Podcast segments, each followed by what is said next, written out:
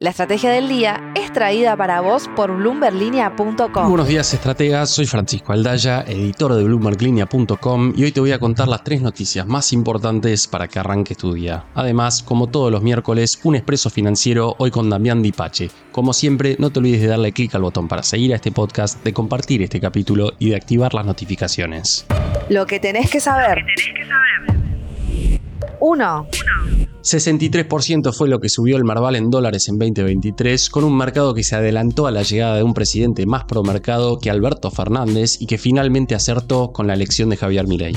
Pero ¿qué hay que hacer ahora mientras el libertario encara batallas para reformar al Estado y desregular la economía? Los analistas que consultó Mariano Espina para Bloomberg Línea destacaron principalmente a los sectores de la energía y el agro para ir reordenando portfolios Invertir Online, por lo pronto, prevé un 2024 también alcista para el equity y recomienda empresas como Cresud y Central Puerto. En lo que respecta a las petroleras, también apunta a IPF y a Pampa. Desde SBS Research argumentan que la liberación del mercado exportador podría beneficiar a empresas enfocadas en la producción de commodities y energía. Por otro lado, AdCap ve oportunidades en el sector financiero cuyas acciones vienen rezagadas en los últimos tiempos en caso de una normalización de la economía.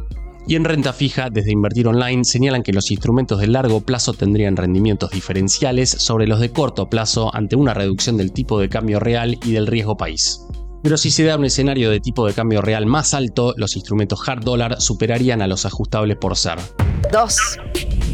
Hasta el 2025, Argentina exportaría 0 dólares en materia de cobre, esto según una de las últimas proyecciones del gobierno, que marca a su vez que desde el 2026 esa historia empezaría a cambiar para alcanzar en 2030 aproximadamente 6 mil millones de dólares en ventas al exterior. Y si no estás sorprendido, quizá lo vas a estar cuando te mencione que esa cifra es más que lo que se proyecta para todas las exportaciones mineras juntas en este 2024. Es en ese contexto que apareció ayer la noticia de que Teck, el gigante minero canadiense, va a incursionar justamente en el negocio del cobre argentino con un acuerdo de más de 20 millones de dólares para explorar y desarrollar el proyecto de la Coipita, que abarca 70.000 hectáreas en la provincia de San Juan. PEC acordó con Abra Silver adquirir el 80% de este proyecto mediante el financiamiento de la exploración, pagos directos más una inversión de 3 millones de dólares en acciones. 3.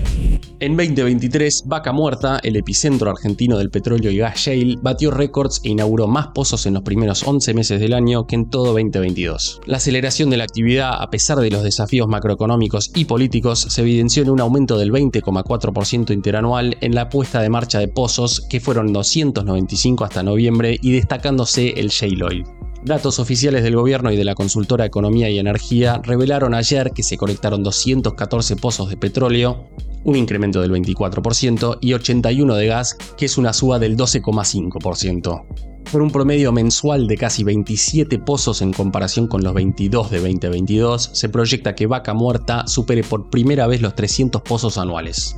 Además, en noviembre se marcó un récord mensual de 37 pozos nuevos, liderados en un 70% por IPF. Argentina entonces rumbo al autoabastecimiento. Antes de pasar al expreso financiero, veamos rápidamente cómo van a abrir hoy los mercados. El S&P Merval subió 0,08% ayer, fue una jornada roja para las acciones argentinas en Wall Street, con solo dos subas de hasta 0,7% para Denor y bajas de hasta 4,2% para despegar. El dólar blue cerró en 1.005 pesos, el MEP en 992 y el contado con liquidez cerca de los 997 pesos. Expreso Financiero.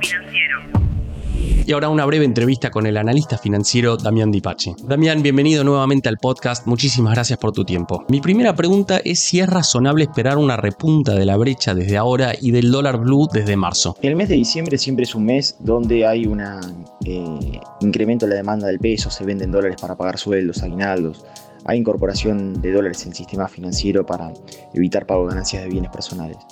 En el mes de enero se verifica el proceso inverso, por lo cual puede llegar a haber una demanda eh, alcista de la divisa norteamericana.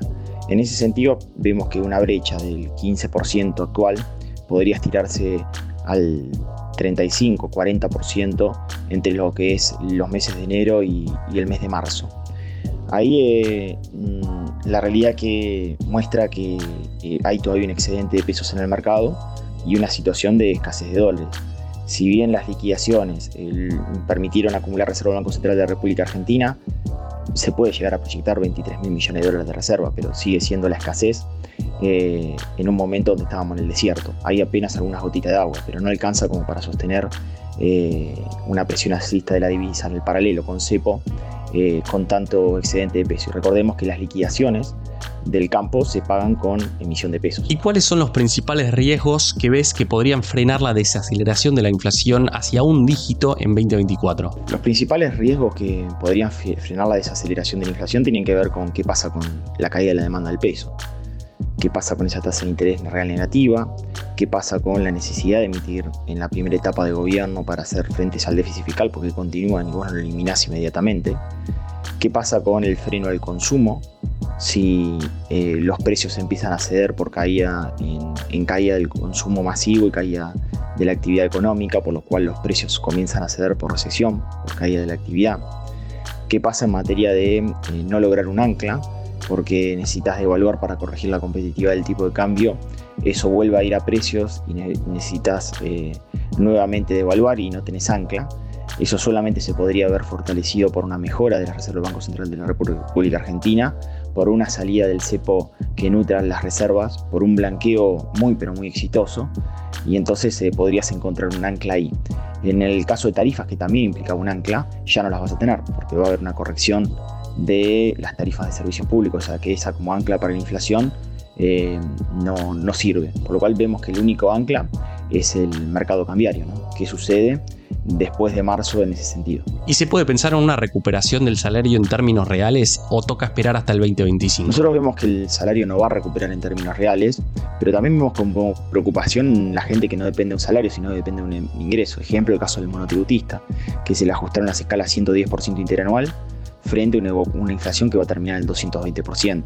Y eso lo vemos con mucha preocupación, porque si esas 4 millones de personas, una porción importante, se pasa al régimen de responsable inscripto, va a eh, ser imposible que sostenga la actividad o se maneja en el mercado negro o está en una economía gris, eh, que también resta eh, formalidad a la economía eh, porque si no pasaría responsable escrito y eso implica que pague 35% de ganancias, facture con IVA, tenga un estudio contable, deja de ser simplificado el régimen. En el caso del autónomo pasa lo mismo, va a caer en desgracia, va a pagar ganancias por superar los 476 mil pesos, eh, que hoy es canasta la canasta de pobreza, va a ser la canasta de pobreza, y está pagando, pagando ganancias a cierre de diciembre de 2023 eh, con un ingreso de 180 mil pesos que canasta de indigencia. O sea, son sectores que no, no son asalariados, que tienen ingresos y que caen en desgracia. Ni que hablar de aquellos que están en la mera informalidad, caen en una desgracia mayor. Entonces, no solamente es preocupante el salario, sino el nivel de ingreso. Damián, muchísimas gracias de nuevo por estar en la estrategia del día. La frase del día. Antes de irnos, escuchemos lo que dijo ayer el vocero presidencial Manuel Adorni. Jueves recibiremos a una comitiva del FMI. La van a recibir el jefe de gabinete y el ministro de Economía en línea con renegociar el acuerdo caído por no haber cumplido el mismo se encuentra virtualmente caído. ¿En qué consistirá el nuevo acuerdo? Esto fue un nuevo capítulo de la Estrategia del Día Argentina. Yo soy Francisco Aldaya, editor de Bloomberg Línea, y me podés seguir en Twitter en arroba franaldaya. No se olviden de darle clic al botón para seguir a este podcast, a la campanita para que se enteren al instante cada vez que sale un capítulo de lunes a viernes. Espero que tengas una gran jornada productiva. Esto fue La Estrategia del Día Argentina, escrito y narrado por Francisco Aldaya. Producido por Arturo Luna y Daniel Hernández. Que tengas un día muy productivo.